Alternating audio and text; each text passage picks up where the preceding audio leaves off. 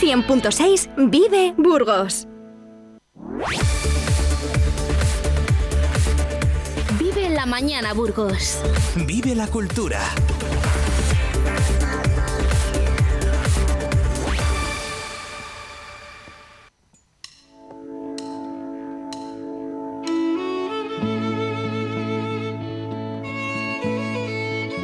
Cómo me gusta que lleguen los miércoles para hablar con Óscar Martín, nuestro escultor favorito, ahora una persona que cada vez pues es más conocido por su trayectoria nacional, internacional y con obras que se cotizan cada vez más y tienen un valor trascendental con espíritu, con cultura, con emociones.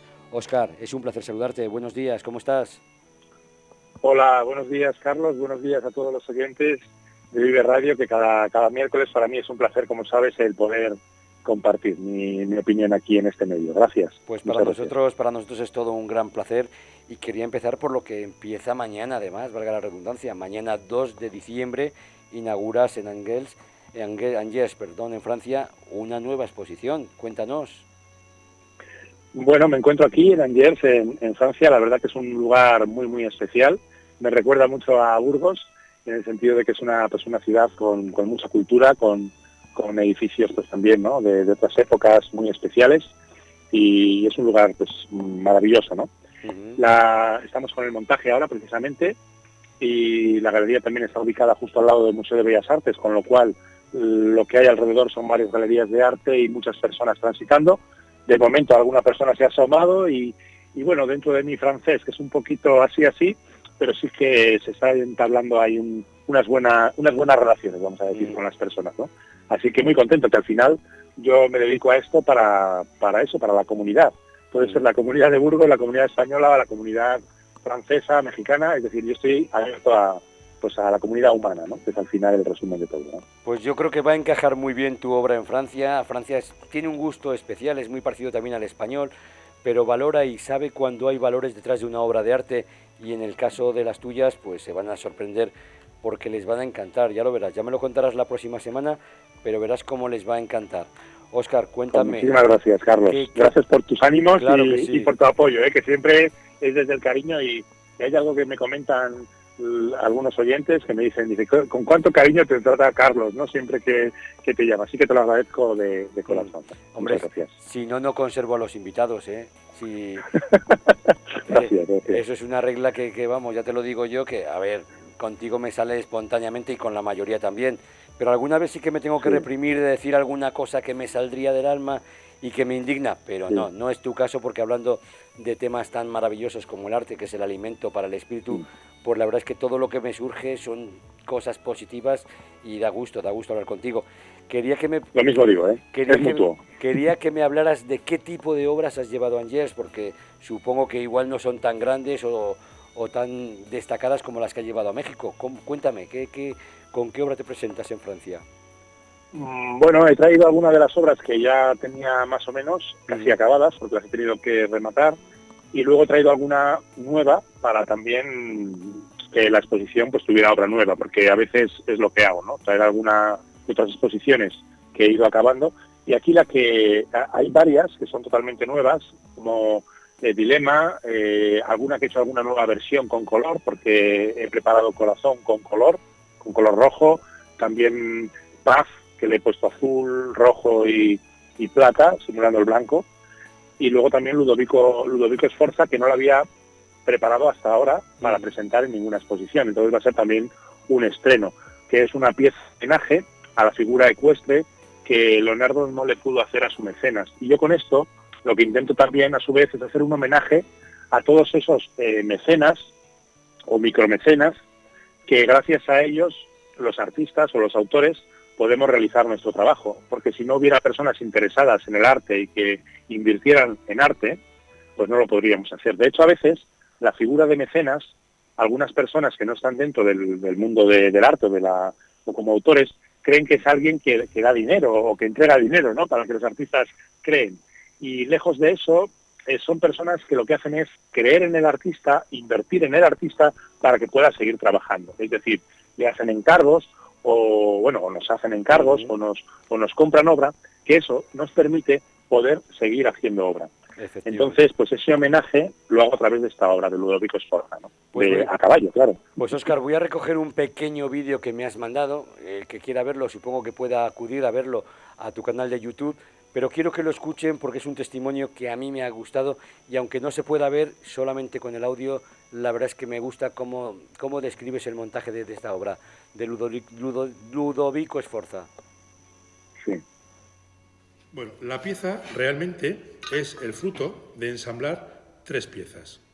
Esta, como veis, tiene el símbolo de la, de la cruz egipcia de la eternidad y enlazando esta con esta, luego meteríamos esta otra pieza, que es el jinete, lo meteríamos aquí, hacer el caballo. Cuestión, si os fijáis tiene un 3 y otro 3, 33. Es un poquito la, la idea del, de la pieza. 33 en esa ascensión del jinete que va hacia la eternidad. Ludovico Esforza, a caballo, que es un poco el homenaje al jinete o a la figura ecuestre que Leonardo no le llegó a hacer a su, a su mecenas Ludovico Esforza. Así que esta pieza es ese homenaje, luego la veremos terminada, pero es un poco esa, esa idea o esa, ese objetivo que me he marcado con esta, con esta escultura. Oscar, me encanta cómo lo has hecho. La verdad es que eso de que esté en tres piezas, pues es un aspecto que, bueno, pues que me atrae también. Me imagino que a ti se te daría bien montar estas piezas imposibles que, al final se saca una de otra o se mete una en otra y aquí lo has conseguido, ¿eh, Oscar? Bueno, es curioso, es curioso porque yo de pequeño nunca tuve, hay personas que me dicen, esta es la frustración tuya de no haber tenido un mecano o algo así, ¿no? Porque hay varias piezas que tengo que son así monta que se montan y se desmontan, ¿no? pero también me, parece lo que dices, ¿no? Interesante esa idea de ensamblaje, ¿no? Creo que, le da mucha, mucha, mucho valor. Y luego cuando te fijas que digo que es hacia la eternidad, eh, cuando los mecenas ayudan a los artistas, forman parte también de la obra. Es decir, que probablemente eh, si no fuera por esos apoyos y si no fuera por esas personas que realmente eh, disfrutan del arte y disfrutan de la obra artística, pues no existiríamos los artistas y no podríamos ahora disfrutar de lo que hicieron hace 500, hace 300, hace 1000, hace 200 años, pues autores y que ahora podemos pues eh, disfrutar. Y es curioso también, porque las personas, es decir, porque hay gente que dice, no, yo cómo voy a ser mecenas si es como muy grande, ¿no? Para mí. Pues no, cada persona que me compra una pieza, sea grande o sea pequeña, está contribuyendo a que pueda seguir siendo artista. Y eso quiero agradecerlo de corazón, porque es algo muy, muy, muy importante. O por lo menos así lo veo yo, no lo sé. Sí, sí. Yo lo que te quería preguntar es cómo haces pues para diseñar ese tipo de obras, porque claro, supongo que, empieces con un pequeño dibujo, un boceto, pero claro, si al final acaba siendo tres, eh, tres elementos que se unen y forman eh, el conjunto que has querido crear, la verdad es que hay que pensar para que todo encaje, para que todo funcione y que luego pues eso que, que se puedan ensamblar. Cuéntanos. Sí, normalmente lo que, lo que funciono es con, como he dicho en otras ocasiones, con la inspiración. Entonces me empiezan a llegar como, como ideas que fluyen y que se empiezan como a montar dentro, no sé si en la mente o, empiezan a surgir y a partir de ahí lo que luego hago es pasarlo a, tres dimensiones. Normalmente solo hago dibujos o solo hago apuntes cuando estoy de viaje y no tengo material para poder hacer una, un boceto tridimensional. Entonces me hago un pequeño apunte para que no se me pase esa, esa idea que me llega o esa inspiración, ¿no? Pero normalmente lo hago en tres dimensiones y entonces empiezo a probar, empiezo a añadir, a quitar, hasta que llego a esa esencia que me ha, que me ha llegado, que yo siempre considero que nos llega desde el, desde el espíritu, ¿no? Entonces, habrá personas que crean que es más así esotérico o más religioso o más espiritual, pero yo creo que somos pues herramientas o que lo que hacemos es materializar ese sentir del espíritu al que todos estamos conectados de algún modo, ¿no? Que hay culturas que lo llaman pues Dios, otros lo llaman Om, otros lo llaman, quiere decir, Alá, otros lo llaman, cada, cada cultura lo llama de una forma, pero es ese todo del que todos formamos parte, ¿no? Entonces, pues a partir de ahí es donde yo pues me entrego a poder colaborar con mis manos, a poder pues hacer lo que lo que pues materializar ¿no? lo que me lo que me llega desde esa inspiración.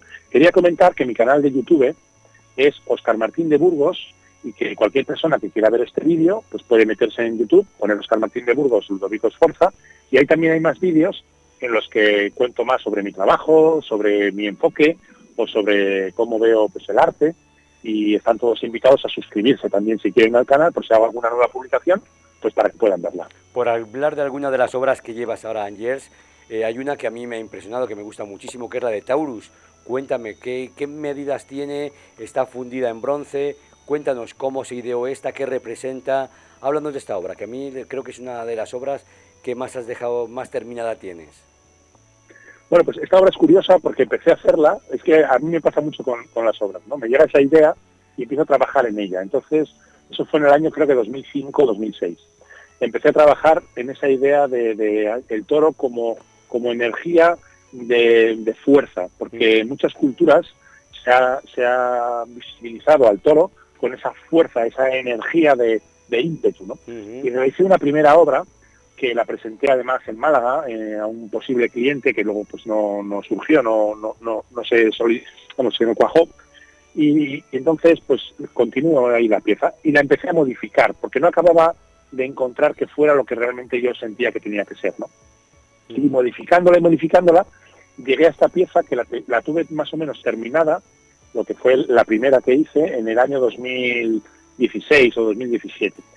Pero luego a partir de ahí seguí trabajando en ella y ahora en el 2021 pues ya está como lo que dices. Además es curioso que me hayas dicho esto, de que está como más consolidada porque efectivamente ahora, después de tantos años, mm. la siento como que tiene ya esa fuerza, esa como esa forma ya totalmente en resonancia con lo que yo sentía en su momento. ¿no? Y la estoy haciendo, esta, aquí la que traigo a Francia es más pequeña, me dirá unos 30 centímetros, la estoy haciendo un poco más grande porque las piezas también cuando las haces más grandes modifica el cómo tú te, te ves con la pieza, cómo te relacionas, cómo, cómo puedes ver unos huecos que aparentemente son unos agujeritos pequeños, en cuanto lo haces más grande ya son huecos mayores que puedes como meter la mirada o incluso sentirte debajo de la pieza, ¿no? Entonces estoy trabajando en, más, en un formato mayor, sin embargo esta es más, más pequeña.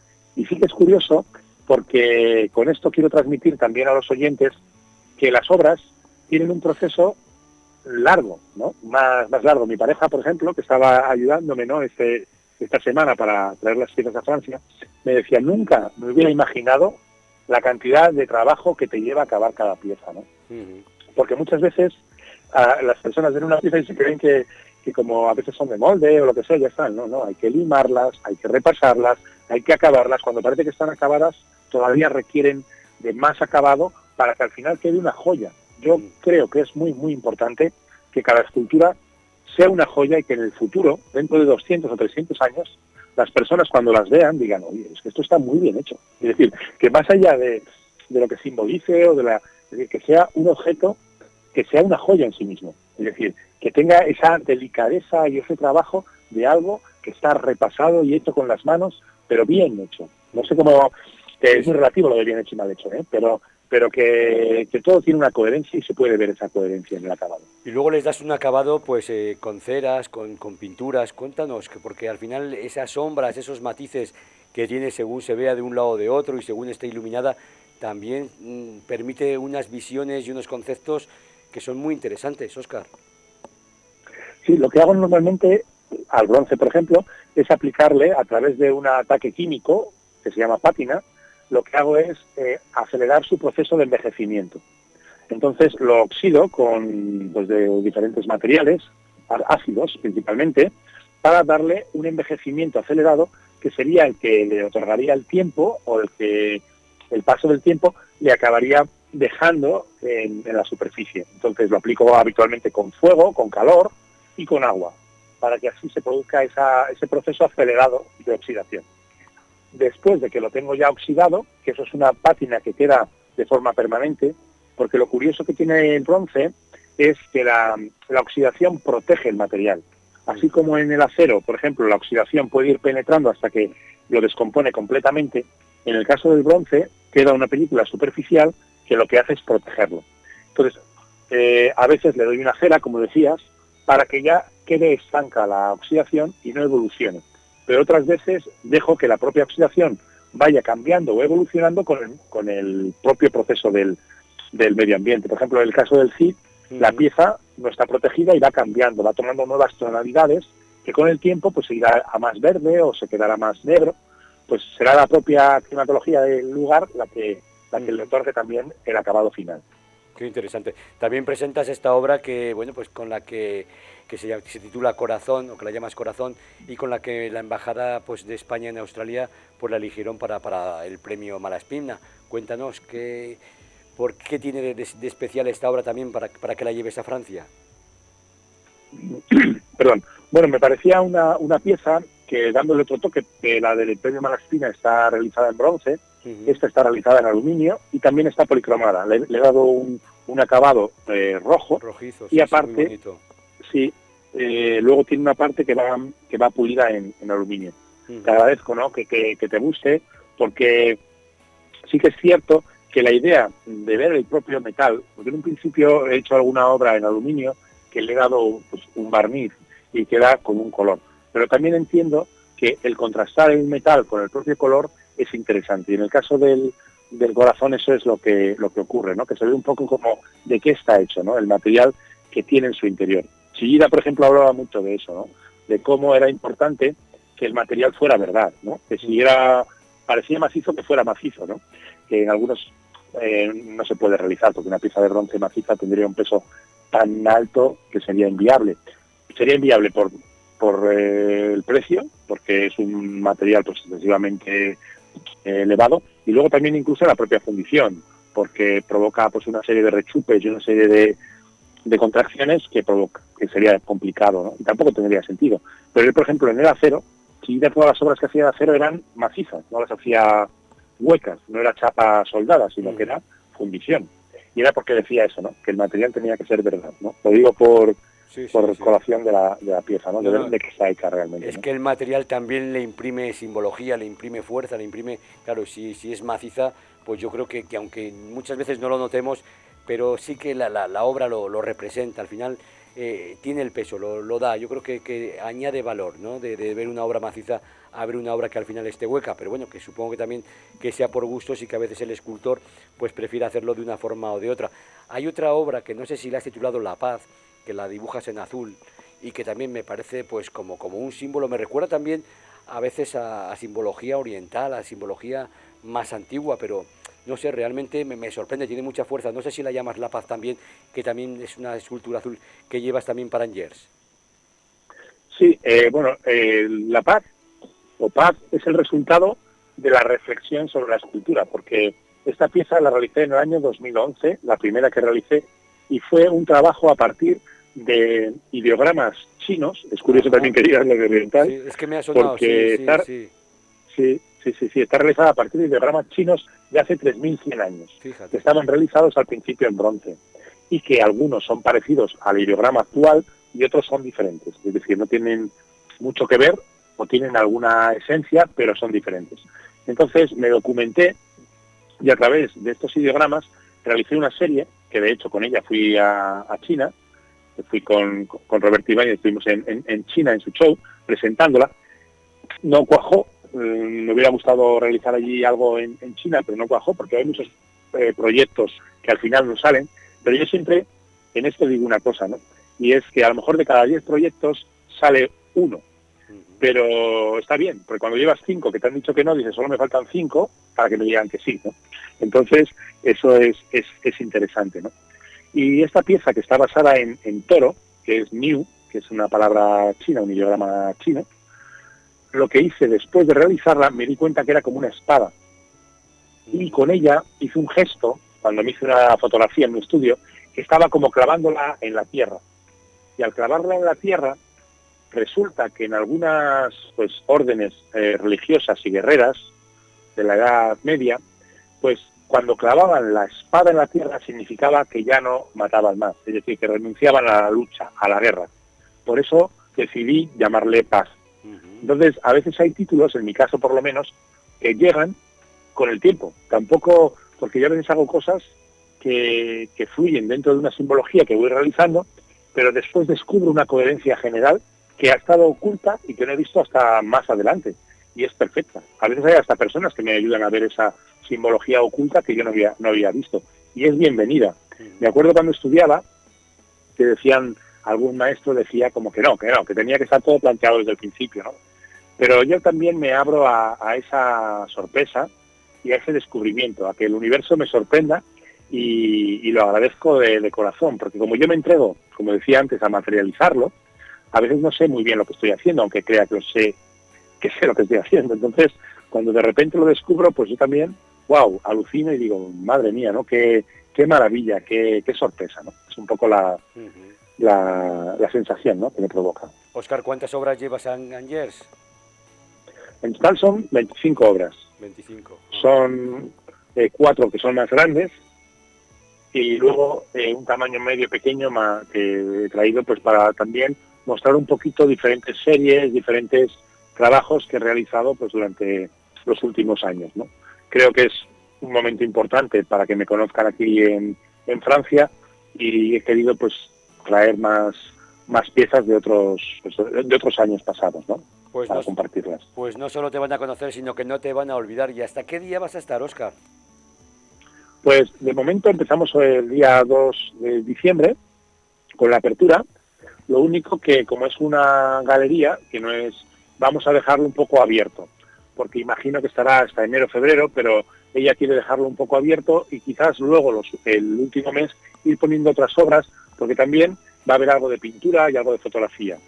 Entonces ella quiere como que el espacio esté vivo y porque Soxy Sabarit, que es la galerista, pues es una mujer la verdad que muy muy dinámica y con una energía bastante, no sé cómo mm, emprendedora, ¿no? Hasta ahora es curioso porque no sé si lo comenté el programa pasado, ella tenía una, una galería nómada que organizaba eventos y en lugares. Y ahora ya al tener un sitio estable, pues quiere también realizar unas exposiciones especiales. Y está en ese trabajo de, búsqueda y yo perfecto, porque estoy abierto también a esa experimentación y a, encontrar nuevos caminos. Así que muy contento, la verdad, estoy muy, muy contento de, poder participar con, ella y poder participar aquí en Angers, en Francia. Pues Óscar, estamos seguros de que vas a triunfar, de que los franceses, bueno, les va a encantar tu obra, la van a entender, porque muchas veces eh, llegas con alguna cosa, no tú en concreto, pero hay artistas que llegan con obras que dicen, ¿y esto qué es? ¿Qué representa? O que qué poco valor le veo que tenga. Y en el caso tuyo es todo lo contrario, según lo ves, te, cautiva, te engancha. Y yo creo que los franceses, que no son nada tontos, lo van a ver, pero vamos, desde el primer instante que, que, aparezcan por la galería, va a correr la voz de que, oye, hay que ver esta exposición que es magnífica y verás cómo no te, no, no te vuelves aquí con ninguna de tus, de tus obras. Oscar, ha sido un placer. Sí, ojalá, ojalá. Eh, yo estoy oiga, eh, yo encantado y para mí también como siempre un placer, Carlos. Un placer a los oyentes el poder compartir con ellos y que nos sigan cada, cada miércoles. Y muchísimas gracias y estáis aquí de alguna forma conmigo, así que muy, muy agradecido. Claro que sí. Oscar, un abrazo muy fuerte y mucha suerte en Francia, ¿vale? Muchas gracias, un abrazo. Gracias, gracias. hasta luego, hasta luego. Gracias, Carlos, hasta luego, chao. Vive la mañana, Burgos, para sentirte bien.